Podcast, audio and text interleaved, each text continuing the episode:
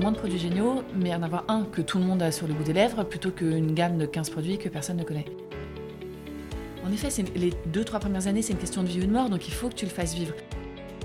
L'Oréal, ça devrait pas dire parce que je le vaux bien. En fait, il faudrait dire parce que je le veux bien. C'est ça le truc, c'est est-ce que je le veux bien, c'est ça la question.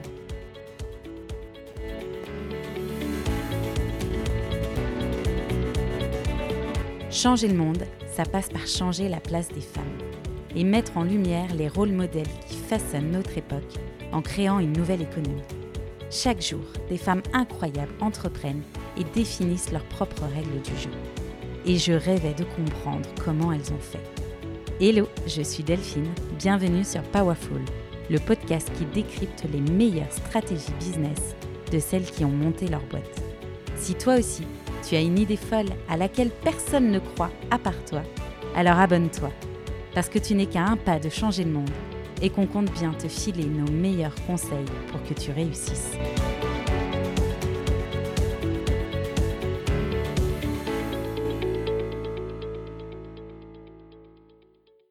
Lors de mes années dans la mode, plusieurs femmes exceptionnelles m'inspiraient quotidiennement. Sarina Lavagne d'Ortigue était l'une d'entre elles. Son sens du détail, sa bienveillance, son amour du produit et sa connaissance pointue du digital en faisaient un rôle modèle absolu à mes yeux. Son histoire entrepreneuriale est singulière puisque ce sont des investisseurs qui viennent la débaucher pour qu'elle monte une entreprise de A à Z. Elle crée ainsi Prescription Lab. Pour celles qui ne connaîtraient pas, Prescription Lab est une box beauté par abonnement. Vous recevez le meilleur de la beauté naturelle chez vous tous les mois à travers une sélection de produits et un magazine. Mais Sarina ne s'arrête pas là. Elle développe une marque propre à Prescription Lab, Pila Beauty, qui sera une DNVB, c'est-à-dire une marque beauté entièrement digitale autour de laquelle elle créera une communauté engagée.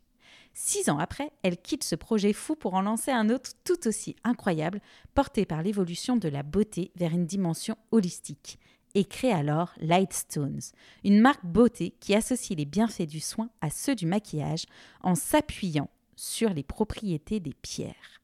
Sarina développe ainsi le terme de lithocosmétique. Et comme elle le dit si bien, qu'on y croit ou non, l'essentiel c'est de se faire du bien. Aujourd'hui, cette marque qui pourrait être un job à temps plein est un side business car elle est déjà sur un autre projet, celui-ci encore secret. En bref, vous l'aurez compris, Sarina a mille et une ressources, dans sa vie pro, mais aussi à nous partager. Dans cet épisode, elle va nous transmettre ses connaissances en termes de branding, un sujet essentiel lorsqu'on crée sa marque, ses meilleurs conseils pour construire une gamme de produits cohérente ou encore les avantages d'un business model en digital, qu'il soit par abonnement ou via un site e-commerce.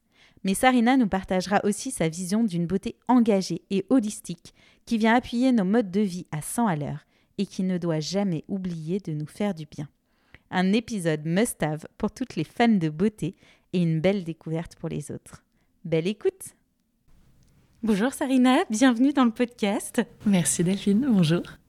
Très très, euh, je sais pas comment dire, peut-être flattée de t'avoir aujourd'hui et hyper contente parce que moi je viens de l'univers du luxe et plutôt mode que beauté, mais je te suis depuis euh, un certain nombre d'années. Du coup, tu étais un peu euh, une figure d'inspiration à l'époque. Oh, t'es adorable. Donc c'est la pression.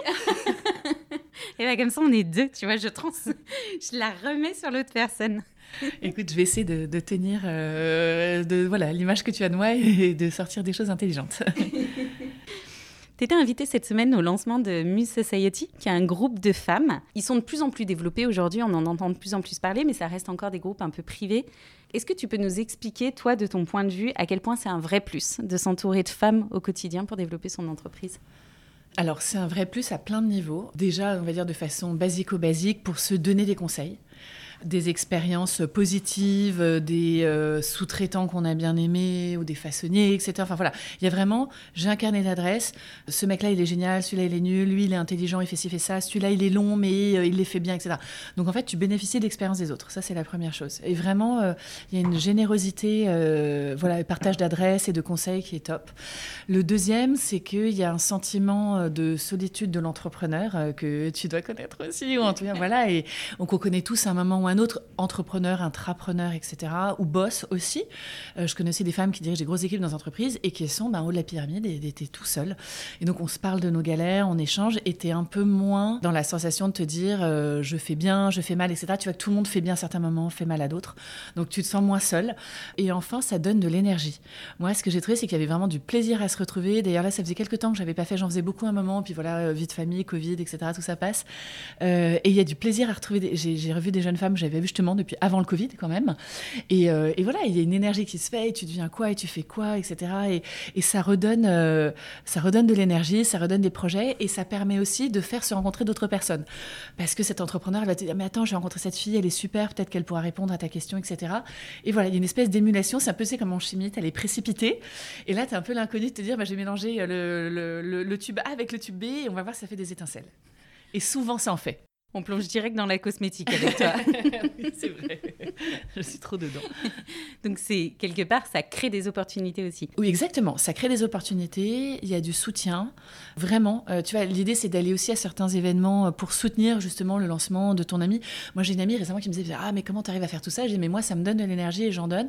Je dis comme moi j'ai eu entre guillemets besoin d'avoir des coups de pouce, de visibilité sur des projets que j'avais. Ben j'ai, j'ai euh, entre guillemets j'ai la reconnaissance du ventre et les gens qui se sont déplacés pour moi. Et ben c'est un minimum même si je suis crevée et qu'il pleut de me déplacer pour elle aussi. Donc il y a vraiment ce côté oui un peu alors le mot est galvaudé parce qu'en fait, c'est pas de la. Enfin, sororité, oui, d'accord j'ai du mal à savoir ce que c'est la sororité. Moi, c'est vraiment c'est une forme d'amitié professionnelle. C'est plus loin que ça. C'est pas parce qu'une femme est une femme que je vais l'aider plus qu'une autre. C'est est-ce qu'on a un fit? Est-ce qu'on a des valeurs en commun? Euh, Est-ce qu'elle a la transparence de me dire bah ouais là c'est dur à cause de ci, à cause de ça, les factures j'en peux plus? Parce qu'on a vraiment tout ce décalage et, tu le connais aussi entre ce que tu montres sur Insta qui sont les moments plaisants et la réalité du c'est que vous m'avez pas vu faire des factures toute l'après-midi, euh, avoir envie de hurler sur mon logisticien, etc. Donc on le montre pas parce que c'est pas intéressant. Moi je considère que les gens ont, ils ont des vies assez dures pour pas qu'on on leur dit bah ouais ma vie aussi elle est dure etc on s'en fout en fait. Mais par contre les, personnalités qu'on aime bien les endroits les petites choses un peu exceptionnelles qu'on peut vivre c'est récréatif. Ouais, et puis euh, c'est vrai que ce soutien, je trouve qu'il est, il est effectivement hyper important. Même si tu le montres pas, en dehors de ce côté, euh, tu as raison de le souligner. C'est-à-dire que on, reproche souvent aux réseaux sociaux de montrer que le côté beau des choses, mais en même temps, on n'a pas envie non plus de voir des choses négatives toute la journée en info, sinon on finirait tous déprimés.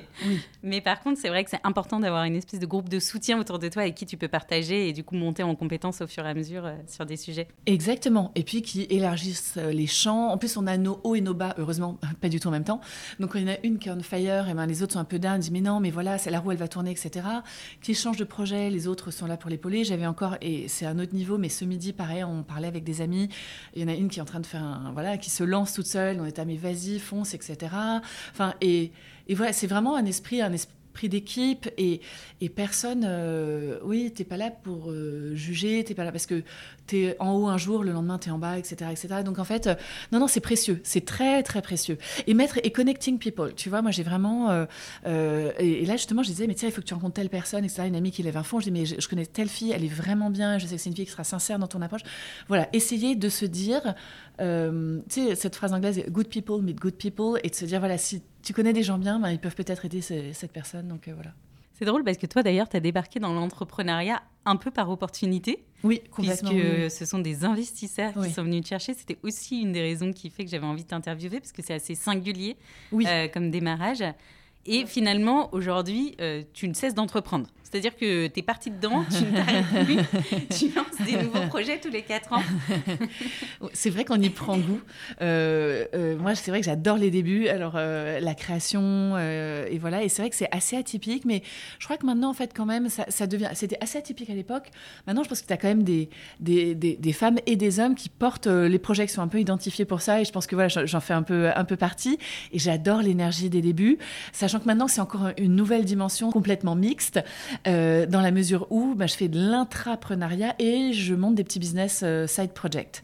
Et en fait, tout ça fait une espèce. Je trouve que le, monde du travail est en train de changer, parfois en bien, parfois en moins bien. Enfin, le moins bien, on va voir. On va voir ce que ça donne. Euh, le bien, c'est ce que nous a apporté le Covid, le home office, la liberté. il y a une forme aussi de euh, d'exigence qui, pour le coup, a été apportée par rapport au, travail, aux conditions de travail, au sens de ton travail, qui a été apporté par la génération d'après, complètement.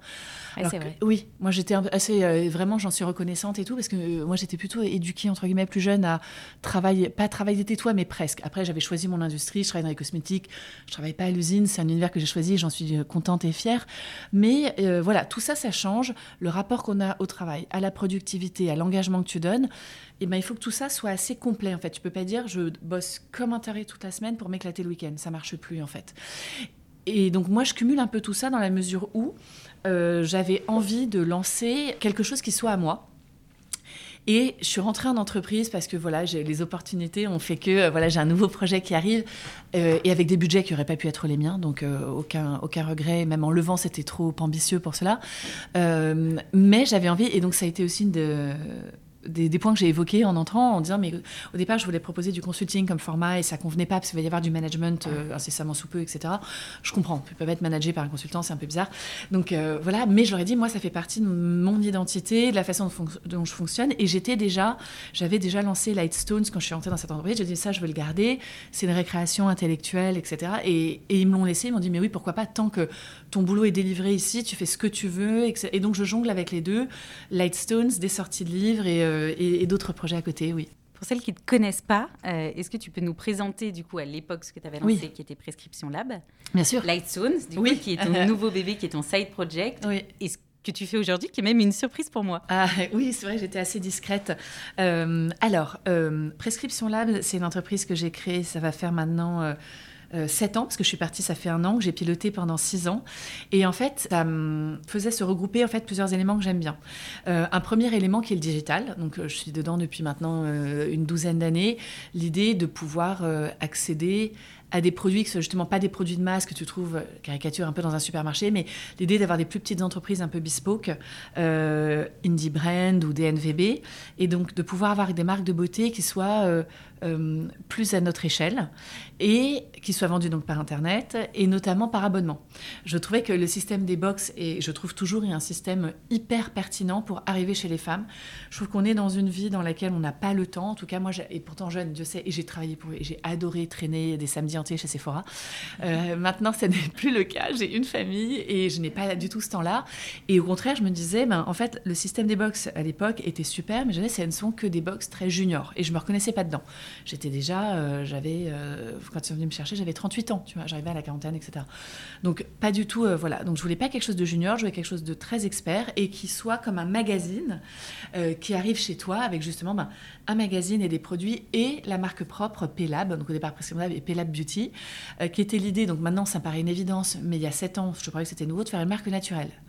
Donc, oui, il y a 7 ans, maintenant on se dit obviously, mais maintenant, voilà. Bah, pas du tout. Même quand on regarde, Respire, finalement, elle a que 3 ans. Je crois. La dernière fois, elle en parlait, je me disais, ah bon, c'est tout? Tout le monde a changé depuis. Ouais, c'est dingue. Mais tant mieux, ça, il a changé en bien. Et voilà. Et donc voilà, Prescription Lab, c'était, c'est une box de beauté qui arrive chez toi euh, avec un magazine et une curation, une prescription des tendances du moment, des femmes qu'on aime, euh, un positionnement très women power qui était très important moi depuis le début et très engagé aussi sur euh, les minorités, les minorités que ce soit sociales, ethniques, créatives, etc. Voilà. Donc ça c'était très fort. D'ailleurs notre première couverture qui avait été du magazine faite à l'époque donc avec Charlotte qui était rédactrice chef et Awatif Dea, c'était une femme noire euh, qui était euh, explosant, explosif de beauté. Et, euh, et, voilà, et on avait envie de ça. C'était ouais. Ah, tu te rappelles? Ouais. Ah, je suis impressionnée. Mais tu vois, voilà. J'avais trouvé ça hyper fort. Mais oui, ah, moi, je suis ravie que ça t'ait marqué. Ouais, ben, super, tu peux pas me faire plus plaisir. Et, c'était vraiment ça. Et c'était un magazine qui, voilà, qui avait ce petit plus et qui parlait donc à des femmes qui travaillent. Et donc l'idée de prescription, c'est j'arrive chez vous avec une curation des produits de beauté du moment qu'il faut essayer, les petites marques indie qu'on avait spotées et essayées, et des personnalités du moment dans le magazine, etc. etc. Et puis voilà, six ans pendant lesquels je me suis, euh, je me suis éclatée.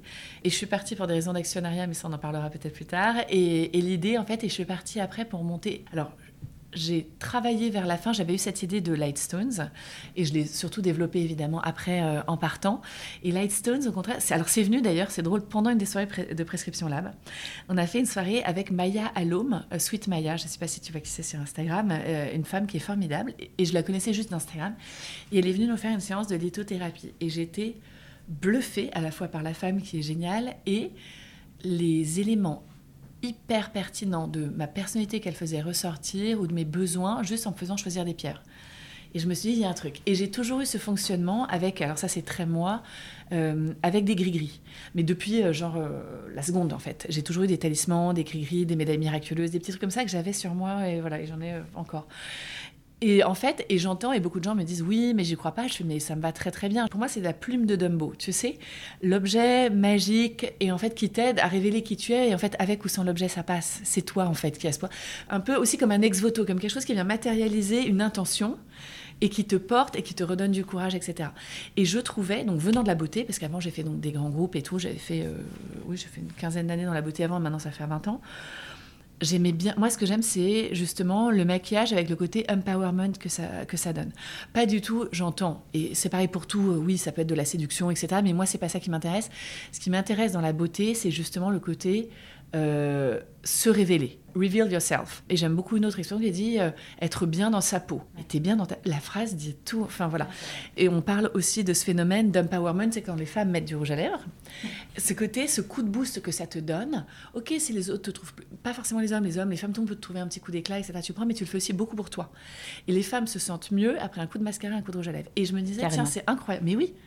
Et c'est incroyable. Et euh, et j'aimais bien cette idée de me dire, bah, tiens, il y a ces pierres qui sont des objets naturels, qui ont été façonnés sur des milliers d'années par la nature, espèce de petits miracles de la nature, ces cristaux, et qui ont, alors on y croit, on n'y croit pas, mais en tout cas à mon avis, qui ont une énergie plutôt positive comme un objet naturel, que tu peux avoir surtout un peu comme un talisman, et relier ça à de la beauté, un produit lèvres notamment, parce que c'est le petit objet que j'ai tous les jours, moi j'ai toujours voilà, un rouge à lèvres ou un baume lèvres à minima, et que tu as facilement dans ton sac et que tu peux remettre de façon assez instinctive. Et je disais, mais voilà, si je peux avoir ce côté onde positive du cristal, mélangé au côté positif, à l'ego booster du make-up, et eh ben c'est gagnant. Et voilà. Et donc je suis lancée dans Lightstones, donc avec qui est une marque naturelle évidemment.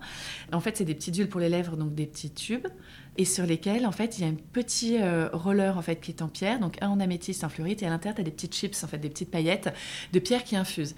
Et cette idée d'avoir à la fois sur toi et un talisman et un moment de bon bah voilà, je me remets euh, un peu d'huile sur les lèvres, ça va les rendre brillantes, sans être, c'est pas glossy non plus, c'est pas collant, mais comme un petit baume à lèvres. Et c'est un petit moment pour moi, je me suis ressourcée et je repars, et je suis centrée, tout va bien. Et j'adorais ça. Et voilà. Et donc je le continue euh, et, je suis très contente. Euh, sa vie, son petit bout de chemin en parallèle de ma vie, euh, ça me fait quelque chose de très terre à terre sur lequel, justement, je fais des, collabs, je fais des pop-up stores, je suis présente au Galeries Lafayette et au printemps. Et, là, je fais tout. Je suis vraiment toute seule, que ce soit de l'Instagram, la livraison, la facturation. Et, c'est ça en fait. Moi, j'aime bien ce côté, ma petite entreprise, voilà, qui connaît pas la crise, on verra. Mais, mais tu vois, voilà, c'est ça, d'avoir un moment récréatif par rapport à des moments où peut-être tu es un peu plus connecter la réalité en entreprise. Et tu arrives à, gérer un job en entreprise à côté de ça en plus. Oui. On va voir combien de temps j'arriverai à faire les deux, mais pour le moment, oui. Alors j'avoue que je bénéficie de, de mon arrivée euh, et de la création de FL Cosmetics, qui est la boîte euh, qui m'accueille et que je vais développer. L'idée, c'est de créer une business unit. Et donc, on est dans une phase création où justement, j'ai pas trop d'opérationnel. Donc, ça balançait parfois ce manque de terrain que moi j'aime bien. Et donc, euh, et ça fait du bien aussi quand tu fais des slides et de la strat toute la journée, du PNL toute la journée, d'avoir un moment, tu es là, non, non, tu as juste ton entrepôt qui sait pas où est passé le colis, etc. et j'arrive pour le moment à faire les deux, et mais en laissant, je t'avoue quand même, Lightstones, c'est un peu euh, le soir ou entre midi et deux rapidement, voire les week-ends.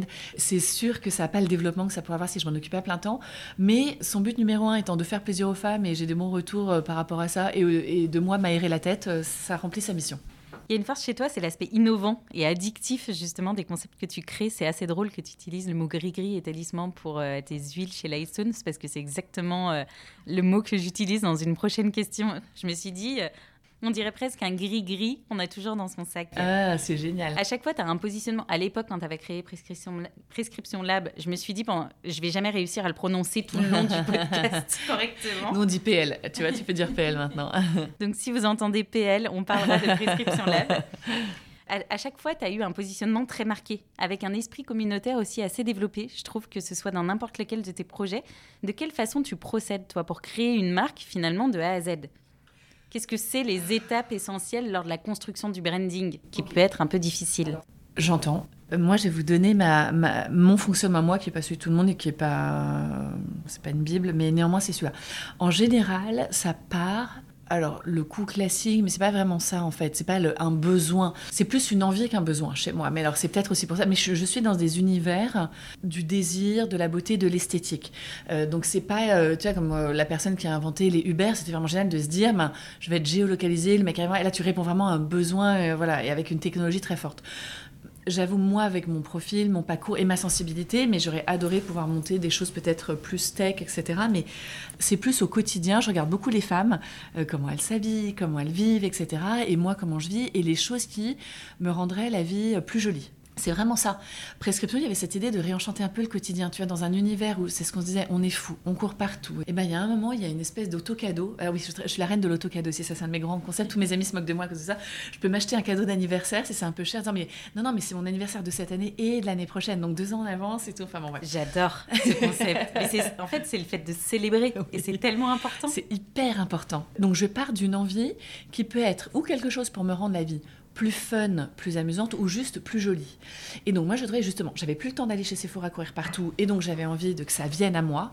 Ou quand je regarde un Vogue, un Elle magazine, j'adore quand tu dis la nouveauté du mois et je me dis ah oui donc va falloir que j'aille en parapharmacie ou au Sephora pour aller le chercher etc. Mais non mais je veux le découvrir maintenant en fait, je voudrais que ça vienne avec mon magazine. Et donc c'est un peu né comme ça. Et pareil pour Lightstone, c'est né de cette envie de se dire mais moi aussi dans mes réunions de boulot un peu dures parfois, mes journées un peu euh, stressantes comme tout le monde, enfin pas une vie plus stressante que les autres mais une vie de femme euh, voilà qui travaille, dire avoir retrouvé un peu de cette pause et de ce moment pour se dire allez, je me fais belle, ça va prendre 10 secondes et je suis contente, j'ai eu un joli objet dans ma main, je me suis recentrée, c'est un objet qui est paré de vertus positives. Et donc, pour revenir à ceux qui n'y croient pas, ça n'est pas grave, l'effet placebo, ça marche à 30% et on les prend quand même. Et donc, je pars d'une envie, c'est à chaque fois, je lance des choses très personnelles. J'avoue, je serais incapable de lancer un truc genre... Euh, un médicament, un truc de bagnole. Enfin, c'est pas des univers qui me parlent, sait-on jamais. Mais euh, là, à date, tu vois, c'est vraiment des univers sur lesquels c'est une page blanche. Là, au quotidien, c'est plus l'idée de me dire, tiens, j'aime ça, et si je le regroupe avec ça, mixer des idées et des associations. Et après, en général, ce que je fais, c'est que je commence un peu à en parler autour de moi, autour de copines, dire, mais tiens, ça te plairait, etc., tâter le terrain. Je regarde aussi pas mal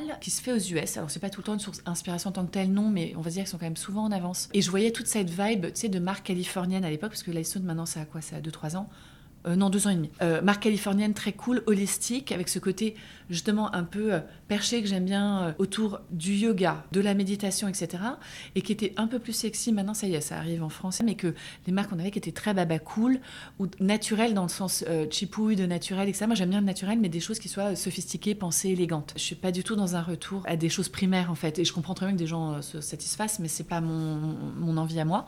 Et voilà. Et je trouvais des marques californiennes trop cool. Et je me disais mais euh, voilà, il faut que ça vienne aussi en France. On est le pays de la cosmétique, on a cette expertise, on a ces labos, etc. Pourquoi est-ce que nous, quand c'est des marques naturelles, et c'était aussi pour prescription, c'est des trucs un peu chipouille ou un peu dégradés ou un peu euh, voilà. Et au contraire, on peut être très sophistiqué et très naturel. Les deux sont pas du tout euh, antinomiques. Et c'était Goop à l'époque que j'avais beaucoup aimé parce qu'elle a ce côté. Alors, on peut pas tous payer dans ce qu'elle montre, etc. Mais c'est quand même très élégant, très bien tourné, bon, parfois très cher aussi, j'avoue. Et c'est des très beaux produits. Et en fait, c'est ça qui a un peu amené d'ailleurs la DA de Lightstone derrière. C'est très épuré et pas sur un côté euh, justement nature, mais donc retour à quelque chose de pas sophistiqué en fait, au contraire. Et donc la communauté, je la construis autour parce qu'en fait, en général, d'une chose vient l'autre. Et l'idée, en fait, notamment sur... Euh, alors, sur prescription, c'était de rassembler des jeunes femmes entre 25 euh, et 35-40 ans qui bossent, qui sont pressées, qui ont du bon goût. Et, voilà. Et cette idée de parler à travers le magazine Le Prescripteur, qu'on a voulu euh, un concentré des tendances et des envies des filles du moment. sur Lightstones, ça a été en effet de faire un podcast. Lightstone, en fait, quand j'expliquais la marque aux gens, et j'étais, mais est-ce que... La question où je revenais, les gens disaient, ah oui, d'accord, j'adore. Et les gens disaient, ah oui, je sais pas trop. Et j'étais, mais la question fondamentale, c'était, est-ce que tu crois dans l'irrationnel? Est-ce que tu crois dans l'invisible? Et en effet, et les gens qui étaient plus sensibles à Alex Stones me disaient bah oui évidemment, et les gens plus rationnels étaient là en train de me dire bah je sais pas moi c'est d'avoir un cristal sur moi ça me rassure. Bon ah, en effet l'effet placebo peut les rassurer, mais voilà. Et en fait et c'était devenu un peu fondamental comme question de se dire mais tiens qui sont les gens qui croient aux choses qu'on ne voit pas? Et c'était aussi une interrogation personnelle parce que j'en avais vu une fois ou deux avant et je me suis dit, moi, tiens, est-ce que ce serait pas un prétexte pour interroger donc le pouvoir des cristaux, j'entends, mais en tout cas les pouvoirs invisibles? Et donc, je suis assez fascinée Et j'adore, sans être expert, tout ce qui va être astrologie, médiumnité, voyance. Et je me suis dit, mais c'est génial. Et je voulais justement tracer la route parce que plein de copines, j'en avais vu une ou deux, et me disaient, mais tu vas voir qui, qui sait, ce qu'elle est bien, comment ça se passe? Et il y avait un espèce de tabou là-dessus. Et donc en fait, j'ai lancé le podcast Les étoiles parlent parce que justement, ça me permettait d'aller rencontrer des voyantes, des médiums, des astrologues, etc. Et de montrer qu'en fait, c'était des femmes que je trouvais fascinantes, bigger than life. Je fais beaucoup de franglicisme, mais je peux pas le dire autrement. Enfin, tu vois, euh, mais vraiment. Et de montrer aussi que tu les crois, tu les crois pas, peu importe. En tout cas, elles ont une éthique, elles ont un parti pris. Et donc, j'ai évidemment filtré, j'ai pris des filles que j'ai euh, trouvées déjà virtuellement sur Instagram, mais je les ai suivies, etc. Je dis, voilà, j'avais. Et justement, je voulais dire à mes amis, elle, je l'ai vue, je l'ai rencontrée, c'est une nana super. Elles m'ont toutes dit, mais moi, quelqu'un qui vient trop, je la refuse, ça n'est pas sain. Donc, elles sont toutes plus en train, au contraire, de gérer la surdemande. Et encore plus maintenant, parce que maintenant, podcast a été fait il y a deux ans. La fille de l'étoile, elle a explosé. Euh, Amandine Arx aussi. Euh, Amazonite Eyes, Grace aussi. Mais je les trouve fascinantes. Elles sont habitées par leur don. Peu importe, même si c'est un don de lecture de fine psychologue, c'est un don. Et j'ai fait des entretiens avec elles et sur lesquels elles parlent de choses, mais moi j'ai trouvé ça génial. Et vraiment, je me suis régalée. Et donc voilà, et la communauté s'est créée, excuse-moi pour en arriver euh, là où tu m'amenais, la communauté s'est créée autour de ça, autour d'affinités sur des choses que tu ne vois pas, euh, sur des sensibilités, sur des femmes. Et en fait, voilà, c'est un peu des. Et en fait, mine de rien, en fait, à un moment, tu dis, ouais, je suis allée voir une voyante, tu dis, mais les gens vont rigoler. Et en fait, il y a plein de gens ah bon? Et en fait, tout le monde est très curieux. C'est un sujet que tout le monde adore, même si personne n'a envie d'en parler en France. Oui, en France, c'est assez tabou et elles sont marrantes parce que ces femmes me disent Moi, j'ai aussi des gens célèbres ou des hommes politiques ou des businessmen qui viennent me voir, c'est juste que ben, ça n'est pas assumé. Ça m'a amené après, par la suite, à faire avec euh, Charlotte, donc, qui était ma, ma rédac chef, euh, la super rédac chef du prescripteur, à sortir un livre, Sorcière moderne, sur euh, le tarot, la sorcellerie, etc. Parce que pour moi, peu à nouveau, que ce soit l'effet placebo ou l'effet du cristal, si ça te fait du bien, tu le prends. Et là, c'est pareil avec le tarot.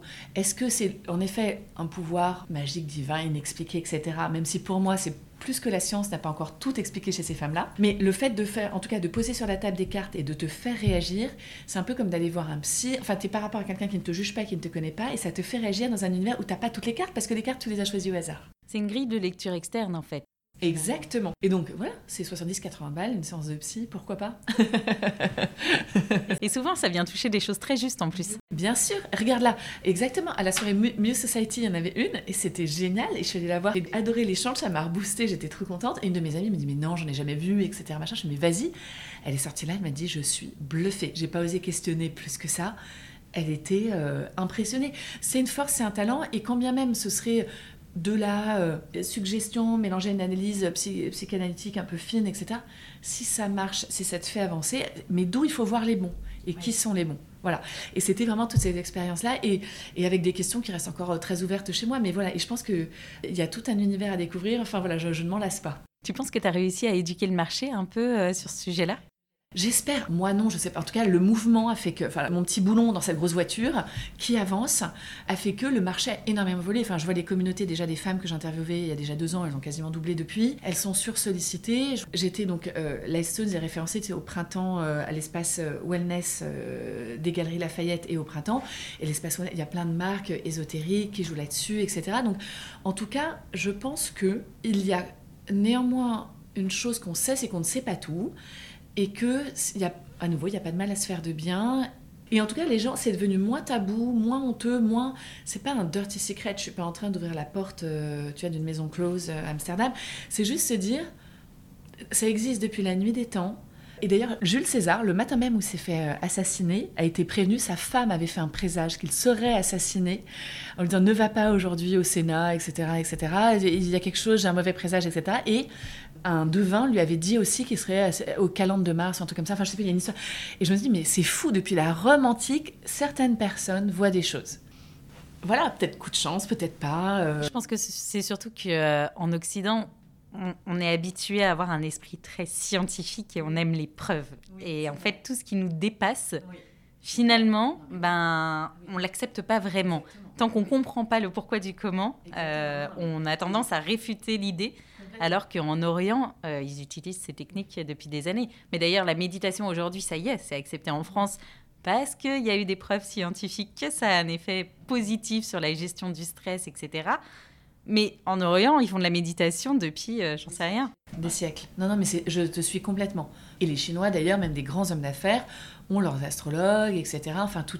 Et donc, en fait, sans être complètement omnubilé par ça, je me dis en effet, il faut être très ethnocentré pour se dire non, ça n'existe pas et des millions d'années, des millions de personnes dans l'histoire et tout se trompent.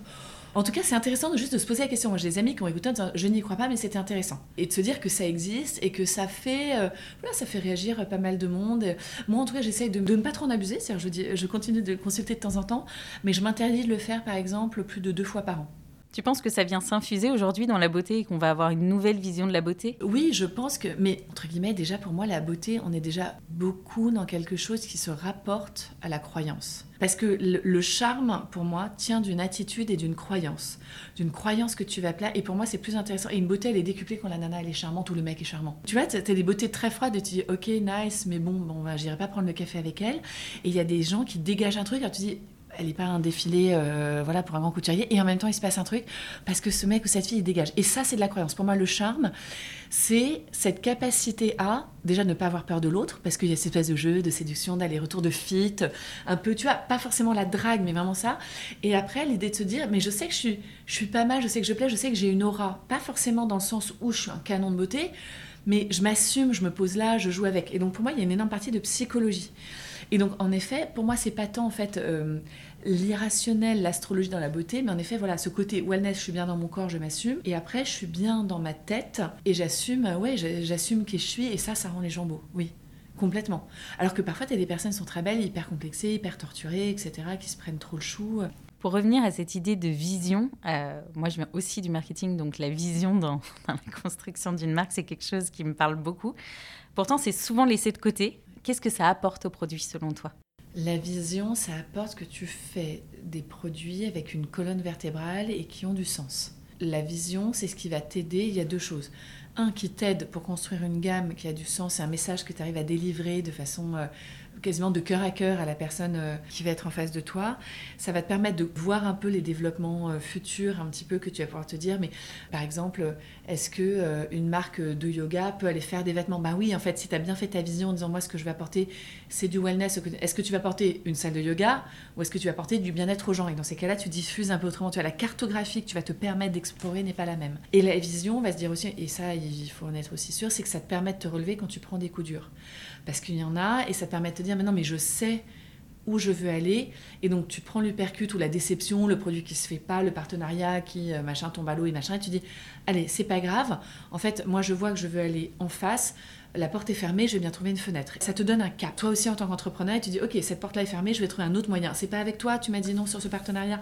C'est pas grave, des marques, il y en a d'autres, des personnalités, il y en a d'autres. Tu vois, et tu trouves des, des alternatives. C'est un, euh, c'est un joli euh, bout de chemin à faire ensemble, la vision. Et après, elle peut évoluer. Et il faut la faire évoluer, il faut pouvoir la déplacer parce que le marché va changer un petit peu. Donc, pas la transformer, mais l'évoluer. Elle va peut-être aller plus loin, elle va être différente. Le marché a changé. Peut-être qu'un énorme compétiteur euh, c'est pas français, pardon, un énorme concurrent est arrivé euh, et, a pris la place que tu voulais prendre. Ok, comment tu la transformes? Et ça, c'est hyper important. C'est presque quelque chose qui est plus grand que toi finalement. Ah, c'est sûr. Ah oui, oui. Pour moi, la vision, c'est qu'est-ce qui va faire que ton chemin de vie avance avec ce petit bout de chemin de marque? Tu vois, il y a vraiment ça, c'est on va avancer ensemble. Et en tout cas, chez moi, tu vois, j'aurais pas pu faire une marque, c'est ce que je te disais sur les voitures, c'est pas dans ma vie, ça ne me ressemble pas, je me vois pas avancer, penser voiture, vivre voiture, parler interlocuteur voiture du matin au soir.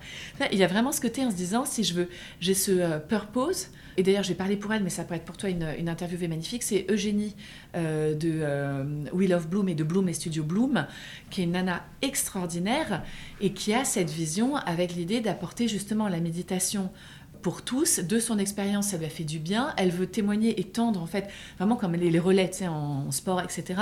Tendre ce bâton vers d'autres, apprendre, etc.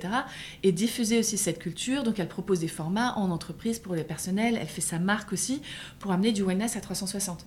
Moi, c'est quelque chose de, voilà, vraiment brillant. Elle est assez incroyable. Elle est dans mes contacts. Je l'avais croisée à un événement, euh, tu vois, quand on parlait de réseau au tout début.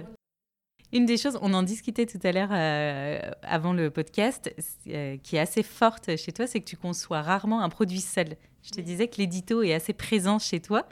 Parce que euh, bah, sur prescription, tu avais conçu un magazine qui était le prescripteur, que tu du coup envoyais en même temps que les produits. Après, quand vous avez lancé la marque Pilap Beauty, bah, il y avait un onglet journal, pareil, sur lequel on retrouvait des articles, des conseils. Et sur Lightsone, tu as lancé un podcast en complément. Euh, quelle est ta volonté en associant les deux Et selon toi, est-ce que c'est un facteur de succès? Alors, j'aimerais bien, mais en fait, en vrai, non, il y a des marques qui cartonnent et qui l'ont pas. Forcé de constater que ça n'est pas la seule voie. Mais en tout cas, c'est une de celles que je préfère. Alors, parce que pour moi, j'adore les marques, donc je suis bien aussi du marketing comme ça, et j'aime les marques qui ont de la profondeur, j'aime passer du temps. Euh, je suis aussi quelqu'un entre guillemets d'une plus vieille génération sur lequel le magazine papier, l'écrit, tout ça, ça se déguste. Enfin voilà, je continue d'acheter euh, voilà euh, mon L version papier, etc. Je pense qu'en plus, là je vais faire ma psychanalyse, mais je suis pas quelqu'un, je suis pas bien seule, vraiment. là tu on est deux sur le projet sur lequel je suis, mais j'ai hâte qu'on soit plusieurs parce que je trouve que t'es jamais, j'aime bien avoir ma conviction, mais entraîner les gens autour et je trouve que tu peux pas, euh, entre guillemets, à moins d'être un génie, euh, tu peux pas être tout seul. Tu as forcément des gens qui vont t'apporter des choses, te faire rebondir, te dire non, je le vois pas comme ça. Prescription, ça s'est fait aussi vraiment de tous les échanges de l'équipe, etc. Enfin, j'étais euh, chef de l'équipe de basket, mais si t'as pas les membres de l'équipe, c'est pas la même, c'est pas le même jeu, ça se passe pas de la même manière. Donc il y, y, a vraiment cette idée de, moi j'adore moi le collectif pour s'enrichir, et en vrai, rien ne me donne autant d'énergie que quand euh, je rencontre des gens, que quand euh, déjà... Tu vois, en vrai, euh, oui, j'adore. C'est en fait une autre de mes passions, c'est vraiment de rencontrer les gens. Je pense qu'il y a des gens, ouais, la vie, elle vaut, elle vaut le coup d'être d'être partagée avec des gens. Moi, je, ne la conçois pas toute seule, en fait. Donc, tu viens ramener les gens dans tous les projets que tu crées. Mais c'est aussi peut-être ce qui fait que tu es forte pour créer des communautés. Parce qu'à chaque fois, tu en développes une nouvelle, tu vois, sur un produit. Et c'est. Alors, on est toujours au niveau de l'univers de la beauté, mais c'est pas forcément les mêmes personnes. Celles qui s'abonnent ne sont pas les mêmes que celles qui vont acheter sur un site e-commerce, que celles qui vont acheter leur petit baume à lèvres un peu gris-gris pour se donner confiance en elles. Et de celles qui te suivent sur les réseaux sociaux, mais qui n'achèteront jamais, mais qui sont quand même contentes de voir ce que tu fais passer sur les réseaux sociaux. Oui, oui, complètement. Oui, oui, c'est vrai que c'est des communautés différentes, c'est des moments de consommation différents, mais mais comme moi, je peux être une femme aussi différente à chaque fois. Il y a des nanas, il y a des marques que j'adore et je peux pas me les payer, mais j'adore juste un petit post Insta. oh, c'est trop beau, c'est trop sympa, t'as vu le truc et tout, la création, la collab, le machin, le truc. Euh, il y a des marques que j'achète pour soutenir justement des business women, etc.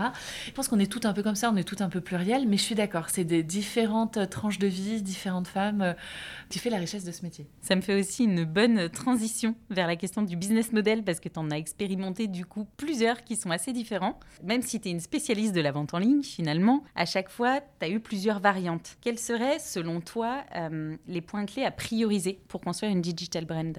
Euh, plusieurs. Et je vais être très déprimante sur le premier. Mais alors ça, à nouveau, tu sais, j'ai fait le test, là, le MBTI, machin. Moi, je suis la personne qui donne le chemin avec les obstacles. donc, euh, le premier, c'est le fric. Je viens d'avoir ce discours ce midi avec une amie euh, qui est designer de mode. Et on n'est plus, il y a 5, 10, 15 ans, où tu montais un site internet, ça marchait quasiment tout seul parce qu'il y avait peu de compétition. Et tu te mettais sur Insta et l'algo te favorisait parce qu'il avait besoin de favoriser des profils un peu sympas. Donc, maintenant, tu vas te lancer. Des profils sympas, il y en a 2 millions. Des sites internet, il y en a énormément, etc. Donc, les sous, parce qu'il va vous en falloir pour monter un site, faire des belles photos, avoir du contenu et qu'il faut tenir euh, longtemps. On se parlait du temps long et, ça, c'est important. Donc, que ce soit le tien, que ce soit avec, en gérant avec un site business, etc. En tout cas, il ne faut pas dire j'ai monté un site et dans un an, j'en vis. Sauf si, à nouveau, euh, sauf si tu es Rihanna et que voilà, et tant mieux pour toi. Mais, euh, mais sinon, c'est long et, voilà. Donc, il faut du budget. la deuxième chose, le temps long, en effet. Monter une marque, c'est je vais dire, moi, mon expérience, vraiment, après, maintenant, c'est peut-être. Il y a des gens qui ont la magic touch, et tant mieux pour eux, ça existe, mais c'est quand même plutôt 2-3 ans. Et donc, essayez de faire attention à ces deadlines de vie perso, parce que, tu vois, notamment, il y a beaucoup de femmes qui se lancent, et évidemment, c'est logique, quand tu arrives, en fait, euh, au chômage, et tu dis, ben voilà, je, et je sais même plus à combien on en est de droits, etc., tu à 18 mois, ça passe vite. Donc, mon conseil numéro un, qui est pas très petit, quand même, c'est quand même de dire, montez vos boîtes en sous-marin avant de quitter le job d'avant, hein, c'est quand même la règle de base. Au moins, le concept, un peu le financement, les statuts, etc., tout ça, faut que ça avance. Ça, c'est les le temps, l'argent. Idéalement, si on peut, et je sais que c'est important, c'est pas tout le temps capital, mais c'est d'avoir le ou la bonne associée. Ça dépend du format de l'entreprise. Et avoir un associé, c'est quand même deux fois plus de chances de réussir, parce que quand il y en a une qui a un coup de down ou l'autre reprend, ça multiplie aussi par deux les carnets d'adresses, les sources de financement, etc., le relais d'énergie. Si on peut trouver quelqu'un de bien, c'est quand même super. Et quatre, j'allais dire, euh, être on fire, c'est sûr, et ne pas avoir peur d'en parler, parce que même les gens négatifs vous apporteront quelque chose. Donc déjà, l'idée, il ne faut pas avoir peur qu'elle filtre. C'est-à-dire de se dire, ah, ils vont piquer mon idée. Mais en fait, en vrai, c'est l'exécution qui compte. Euh, tu vois, l'idée d'un podcast, c'est ta voix, ta personnalité qui fait le podcast. C'est pas les deux micros et le positionnement du podcast en tant que tel. Enfin, voilà. Ou d'une marque de tissu, de machin, de textile, etc. C'est pas du tout ça. À moins d'être vraiment dans la tech-tech avec euh, une innovation fondamentale. Mais sinon, sur des marques plus ou moins lifestyle, etc. Euh, et, pas hésiter à en parler parce que ces personnes qui peuvent aussi dire, mais ça, je comprends pas, je comprends pas. Bon, voilà, montrer un peu tous les, zones d'échec et si on peut se les gommer ou les avoir anticipées avant de se lancer, c'est toujours bien. Donc même quelqu'un de négatif, n'hésitez pas à bien noter ces petites remarques parce qu'elles sont pas forcément sorties de nulle part et ça peut être utile. Moi, je suis beaucoup dans l'idée d'anticiper les galères. Puis ça te permet d'anticiper les freins des clients potentiels aussi. Exactement. Donc euh, voilà. Donc il faut en parler autour de soi. Alors ça veut pas dire à tout le monde, mais il faut en parler. Et l'idée, si elle fuite et si ça filtre, ben c'est pas grave. Euh, personne ne l'exécutera comme vous. Personne, personne. Ça, je suis assez d'accord. Les réseaux sociaux aujourd'hui, ils sont indispensables encore plus sur les digital brands. T'en parlais euh, aujourd'hui, c'est compliqué de se faire une place. Selon toi, quelle place on doit accorder à la création de contenu versus le développement de la marque? Alors moi c'est pas bien parce que je le fais pas assez, tu vois, sur Lightstone parce que j'ai pas assez de temps. Mais en fait, en vrai, j'aurais envie de dire euh, presque 40 sur le produit, euh, j'en dirais la production industrielle ou en tout cas l'objet et, et 60 sur le faire savoir, surtout au début parce que c'est ta seule vitrine. Moi, j'ai notamment, voilà, j'ai une autre amie, on avait la discussion, et elle a fait une super marque complément alimentaire et tout. Et je dis, mais c'est génial, il faut vraiment que ça sache. Je dis, est-ce que tu as contacté telle et telle blogueuse que je connais? Je t'ai mise en contact J'ai pas le temps. Je suis sur le produit, machin. Et je dis, mais t'as un produit génial, mais personne ne le sait, en fait. Il vaut mieux avoir moins de produits géniaux, mais en avoir un que tout le monde a sur le bout des lèvres, plutôt qu'une gamme de 15 produits que personne ne connaît. Vraiment, parce que nouveau, et à nouveau, ça nous ramène au temps long. Parce que si tu as un produit qui marche et qui tourne, il y a une espèce d'appel d'air positif. Euh, voilà. Et, et tiens, t'as vu, elle fait tel produit, c'est absolument canon, il faut que tu essayes, etc. Ah bah tiens, elle en a sorti un deuxième. Alors que si tu as fait 14 produits super, mais que tu vois, t'as pas ce reach-là de gens qui vont être dans, monter un peu ta notoriété et tout, c'est beaucoup plus dur. Et alors ça, c'est peut-être dû à ma personnalité à moi, mais ce côté aussi un peu, tu donnes tellement, et c'est tellement ingrat la première année, que tu dis, bah, faut que ça paye la deuxième. Mais si en fait, comme tu n'en as pas parlé la première, ça parle pas trop la deuxième, ça pousse à la troisième, toi, tu trouves le temps long. Donc tu te dis, ah ouais, mon produit, il est parfait, mais personne n'en parle, machin. Et tu as, ce côté très. Moi, je sais que j'ai besoin, alors c'est peut-être un côté assez infantile chez moi, mais de quick reward. J'ai besoin hyper vite que les gens me disent, ah ouais, c'est cool, ça avance. Et ça, je suis reparti comme un petit soldat, etc., même si c'est dur, même si voilà. Alors qu'en fait, me dire, ça va être génial dans deux ans et demi, trois ans, les gens, c'est trop long et ton idée, elle sera prise par quelqu'un d'autre, etc. Moi, je suis pour arrêter, au contraire, assez vite euh, le temps, l'espace. C'est moi qui le fais, et il est très bien, et il est chez moi, et vous aurez la suite bientôt, mais il faut, faut se lancer. Et pareil, j'ai plein de copines qui me disent, ouais, mais attends, j'ai pas complètement déterminé la DA, le machin, le truc.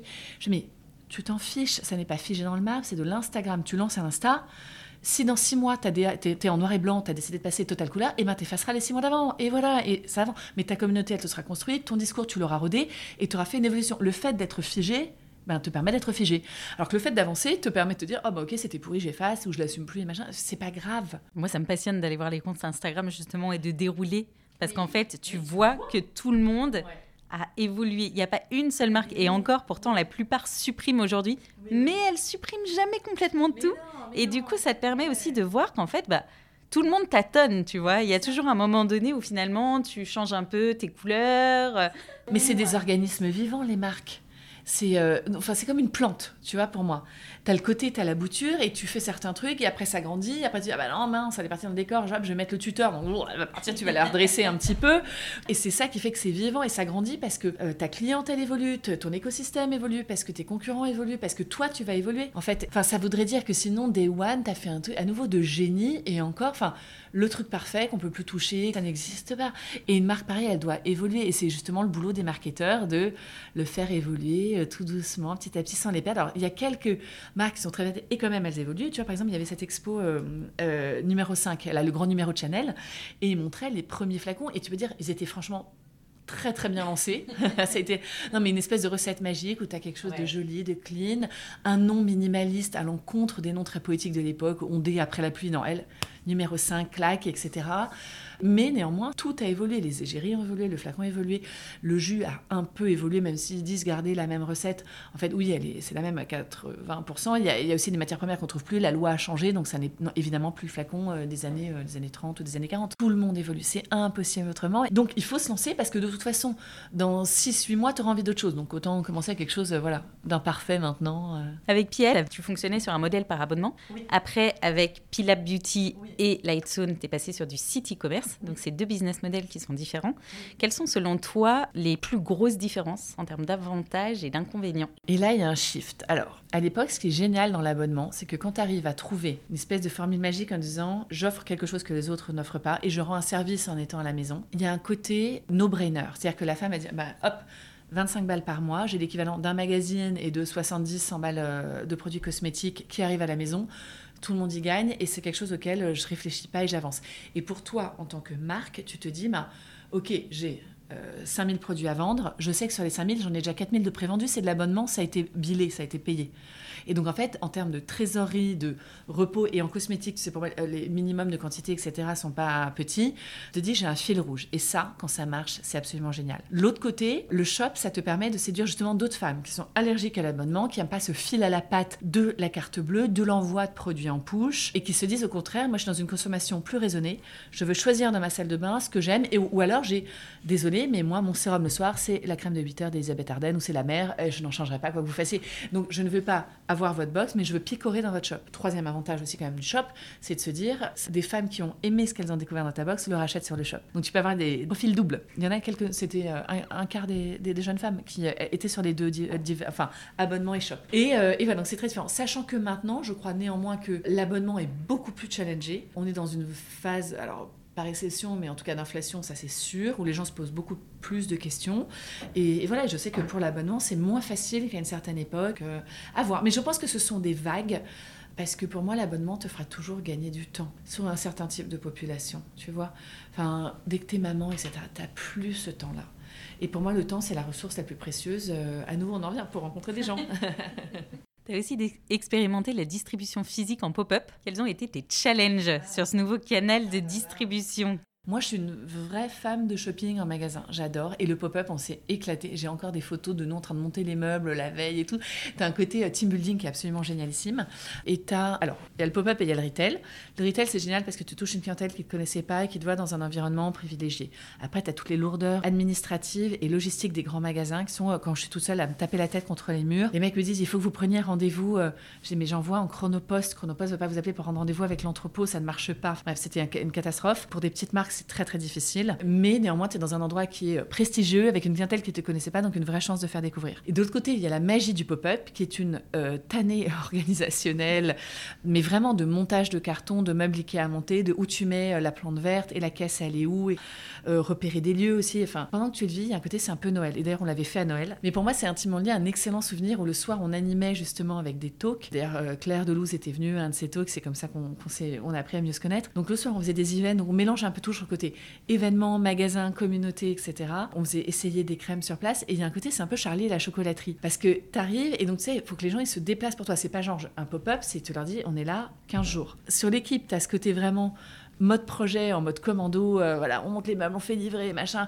on s'était fait livrer des meubles Ikea, t'as des cartons partout, et t'es là, mais comment on les fait? On les met pas dans la rue, donc il fallait trouver au dernier moment un truc qui amenait à la déchetterie, enfin voilà. Et en même temps, je, trouvais que c'était génial de parler en direct, toi, à ta consommatrice. Il y avait les fans qui sont venus nous embrasser, les d'autres clients qui nous découvraient, d'avoir en direct du retour, c'était... Moi, j'ai adoré cette expérience. Adoré, adoré, adoré. On va rentrer un peu plus dans les détails sur Lightstone, qui est une vraie euh, ressource pour nos auditrices par son aspect innovant.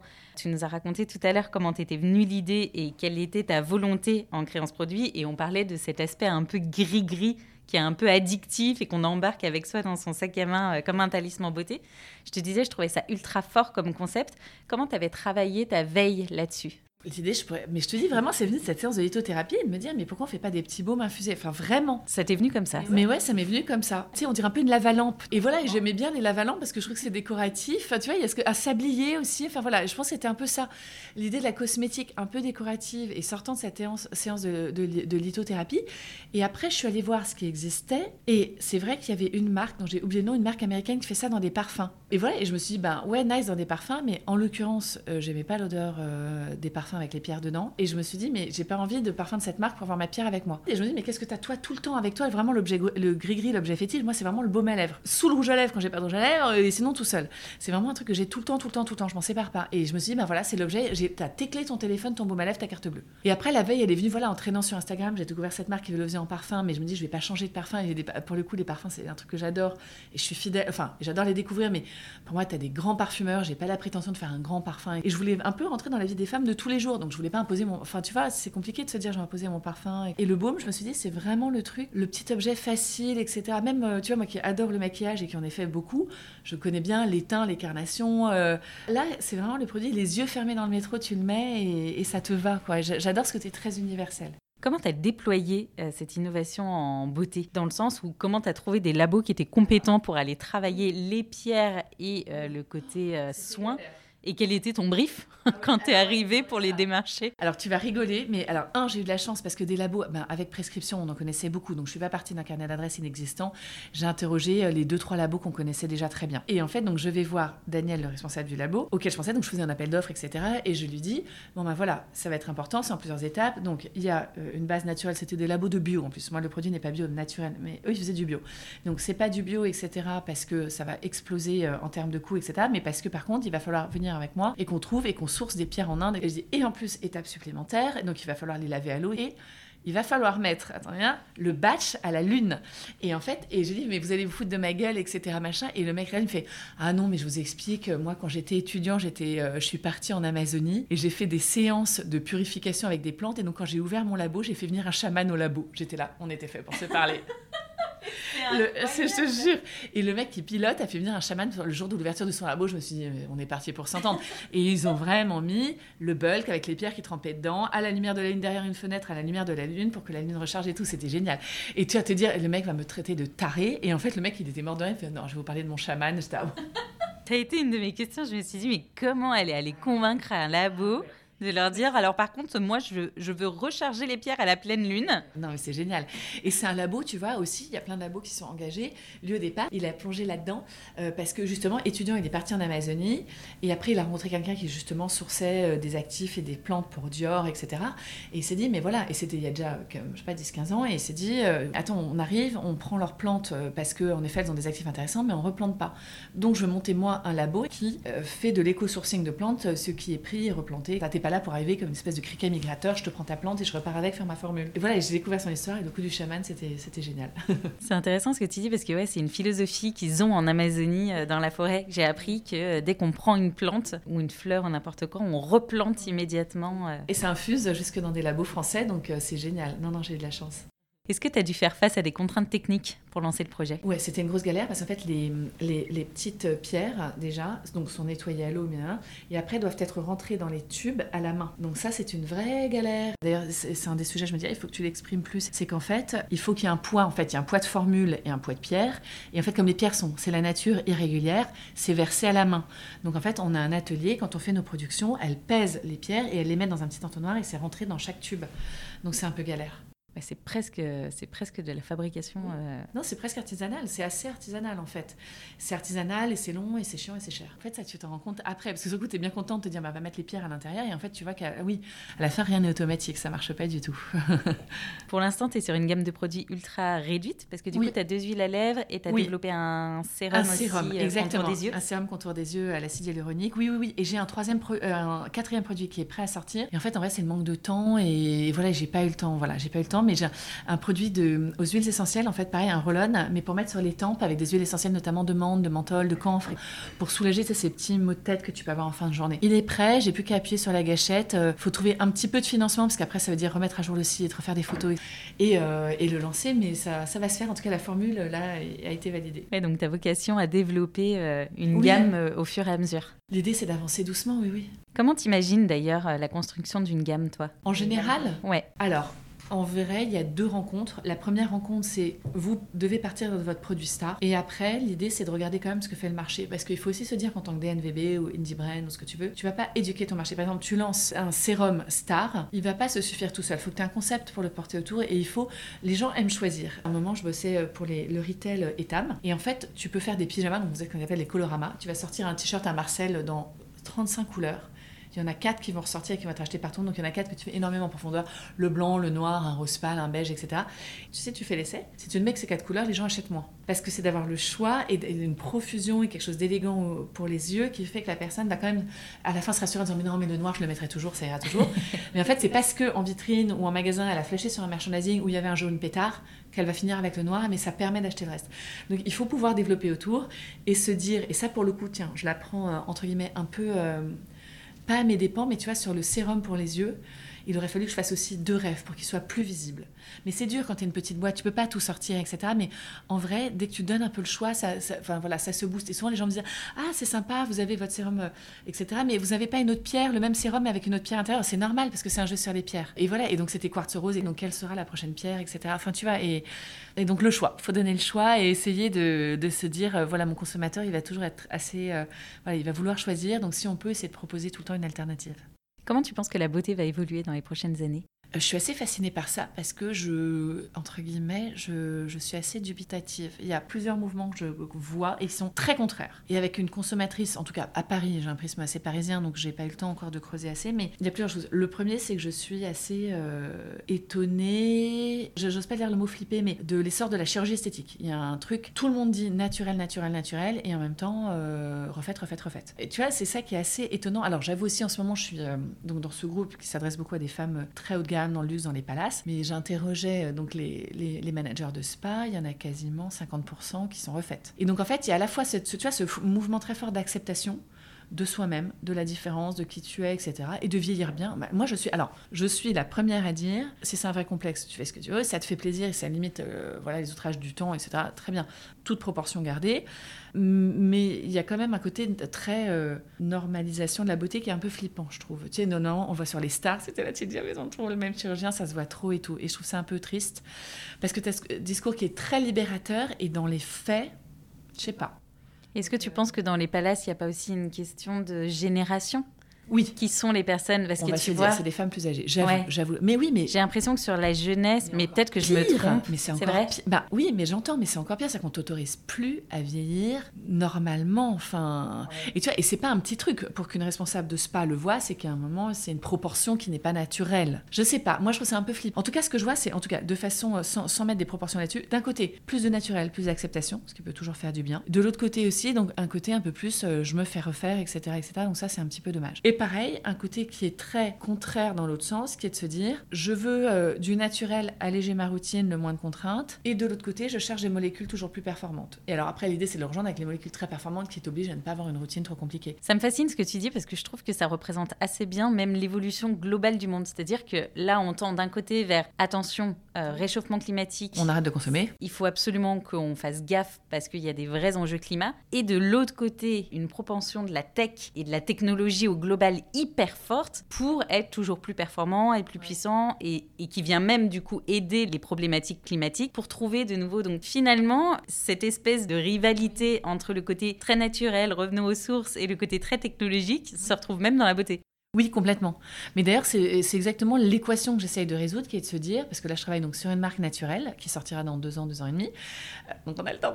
Mais et en même temps, euh, exactement, on fait bosser des labos en Suisse pour avoir les produits naturels les plus performants possibles. Parce qu'on était sur du naturel en fait qui embellit et fait quelque chose de beau, mais sur des problématiques entre guillemets un peu plus de fond et un peu plus transformatives de la peau, sur des choses qui soient vraiment euh, uniques. On n'a on, pas encore tout exploré, et donc il faut qu'on aille un peu plus loin. Mais, mais voilà, et tu t'adresses à des femmes qui sont pressées. Mais je suis très curieuse de, voir ça et j'aime bien cette idée. En tout cas, ce que je vois, c'est qu'il y a un côté beaucoup plus playful, joueur dans l'univers. En tout cas, dans le maquillage, énormément. Énormément. Enfin, je suis fascinée par ça. Par euh, ce côté un peu, et pour le coup, sur des femmes plus jeunes, donc peut-être moins euh, prisonnières euh, du bureau, etc., mais qui aiment jouer, qui mettent des couleurs, qui le revendiquent. Enfin, ça, je le vois chez Sephora et je trouve ça assez cool, en fait, de dire c'est redevenu justement un féminisme et de revendication. J'exprime ma féminité, etc. Et, je le vois beaucoup comme ça et je trouve ça, je trouve ça génial de se dire le féminisme, c'est de se dire on est l'équivalent, on est à égalité avec les hommes, intelligence, alors peut-être pas force physique, mais sur d'autres éléments, etc. Il faut qu'on soit sur le salaire, la liberté, mais différent. Mais à l'inverse, euh, sortir un peu des dictates de euh, il faut que voilà une femme se maquille ou pas, machin. Enfin, chacun on fait, on fait, ce qu'on veut. Mais, mais les marques l'entendent pour le coup, je pense très bien. Et on n'est plus du tout. D'ailleurs, et c'est ce que je disais mais au début de prescription, et je pense que c'est très vrai. L'Oréal, ça devrait pas dire parce que je le vaux bien. En fait, il faudrait dire parce que je le veux bien. C'est ça le truc. C'est est-ce que je le veux bien? C'est ça la question. C'est assez vrai. Je trouve ça assez beau, cette manière que tu as de relier finalement notre, notre utilisation du maquillage à ce qu'on a envie de faire passer euh, comme message. Mais oui, Moi, je pense que c'est très très fort. Ah, les maquillages, c'est super bold. Moi, j'adore. Il y a des, c'est un vrai révélateur de personnalité. Il y a des femmes qui se révèlent en maquillage. Enfin, vraiment, c'est plus. Euh, mais, mais, mais, tu le sens, je le sens. Tu mets un coup de, un, coup de rouge, enfin, un coup de rouge sur les lèvres, et ça y est, il y a une prise de, de, de, pouvoir qui se fait. Il y a une attention. Il y a un côté, euh, voilà, je, je, m'assume, etc. Ouais, D'ailleurs, moi, je suis jamais autant maquillée que quand je suis super fatiguée. oui, moi aussi. Ça, ça détend l'attention complètement. C'est vraiment euh, mon espèce de truc pour essayer de me redonner de l'énergie le matin. Suffit que j'ai un méga rhume et un truc hyper important dans la journée. Et alors là, je me pimpe comme jamais, quoi. Maquillage, tenue, euh, comme si d'un coup je me disais, allez, t'es pas malade, on y va, quoi. Mais oui, exactement. C'est une espèce de d'armure un peu virtuelle. Et ça, ça dans l'armure, le mot est peut-être fort, mais en tout cas, c'est un petit pouvoir en plus. Et tu vois, notamment dans des pays, on parle beaucoup en ce moment de l'Iran et de ce combat très fort que les hommes et les femmes mènent en Iran pour la liberté, pour se débarrasser euh, du voile, etc. Et ben, les Iraniennes, elles sont très maquillées, elles sont hyper féminines, elles sont euh, vraiment, c'est des très belles femmes et elles sont pas du tout. Et on, leur impose le voile, mais alors vas-y, euh, le mascara, les yeux de biche, le machin, le truc et tout. Euh, au contraire. C'est une revendication. Oui, exactement. Pour finir, j'ai toujours deux, trois questions. Quel est ton livre ou peut-être dans ton cas ton magazine, ça changerait un peu, préféré?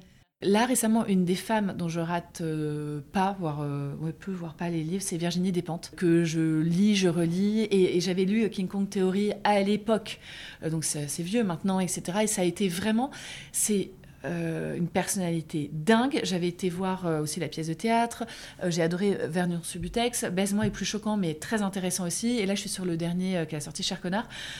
C'est une femme que j'adore, euh, qui fait bouger mes lignes. On n'est pas d'accord sur tout. Euh, c'est ça que je trouve assez fou. C'est qu'elle arrive, tu peux ne pas être d'accord, mais en fait, elle arrive à venir exprimer un message qui te dérange mais dans lequel tu vas pas venir la contrer, en fait. Je sais pas comment dire. Oui, elle a une vérité. C'est sa vérité. Et tu vois, moi qui étais justement féministe, etc., machin, je me disais, ah non, mais la prostitution, c'est horrible, ces femmes exploitées par des hommes. Dans l'absolu, il y a plein de trucs horribles aussi. Mais elle, elle t'explique sa prostitution parce qu'elle sait prostituer, etc. Et elle te dit, mais moi, c'était choisi, c'était pas glauque, parce que tu connais son parcours, c'est une femme qui a été violée, etc.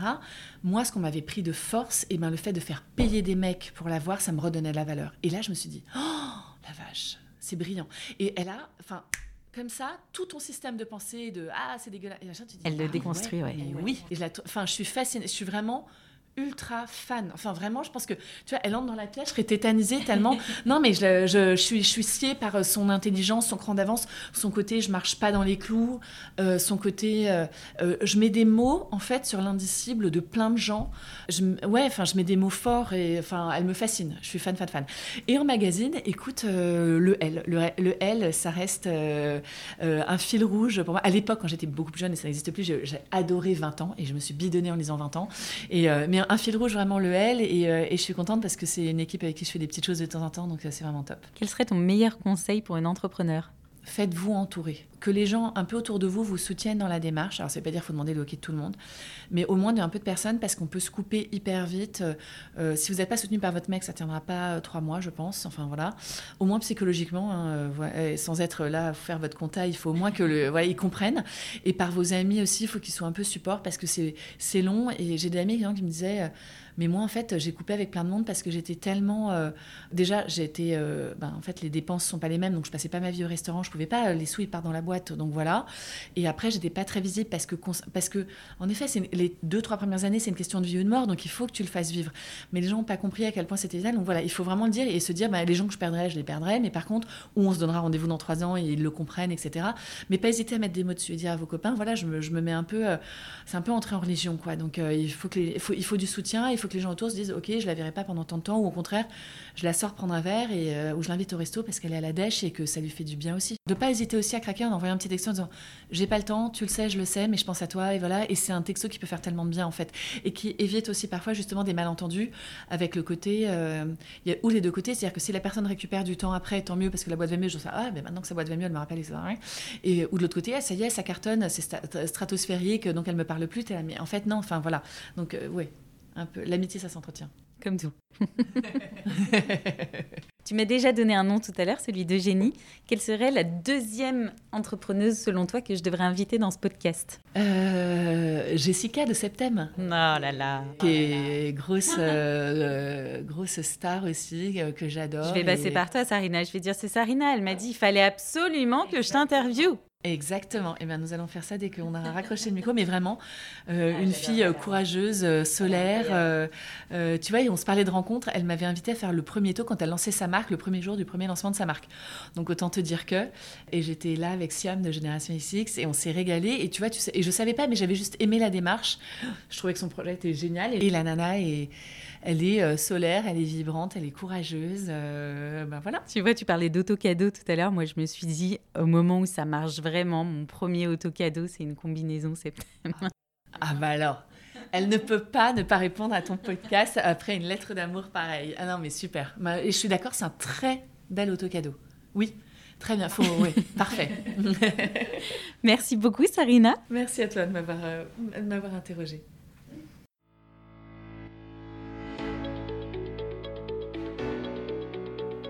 Merci à toutes et tous d'avoir écouté cet épisode. S'il vous a plu, n'hésitez pas à me soutenir en laissant une note 5 étoiles sur la plateforme de votre choix et à me suivre sur le compte Instagram delphine.barnavon ou sur LinkedIn sous le même nom.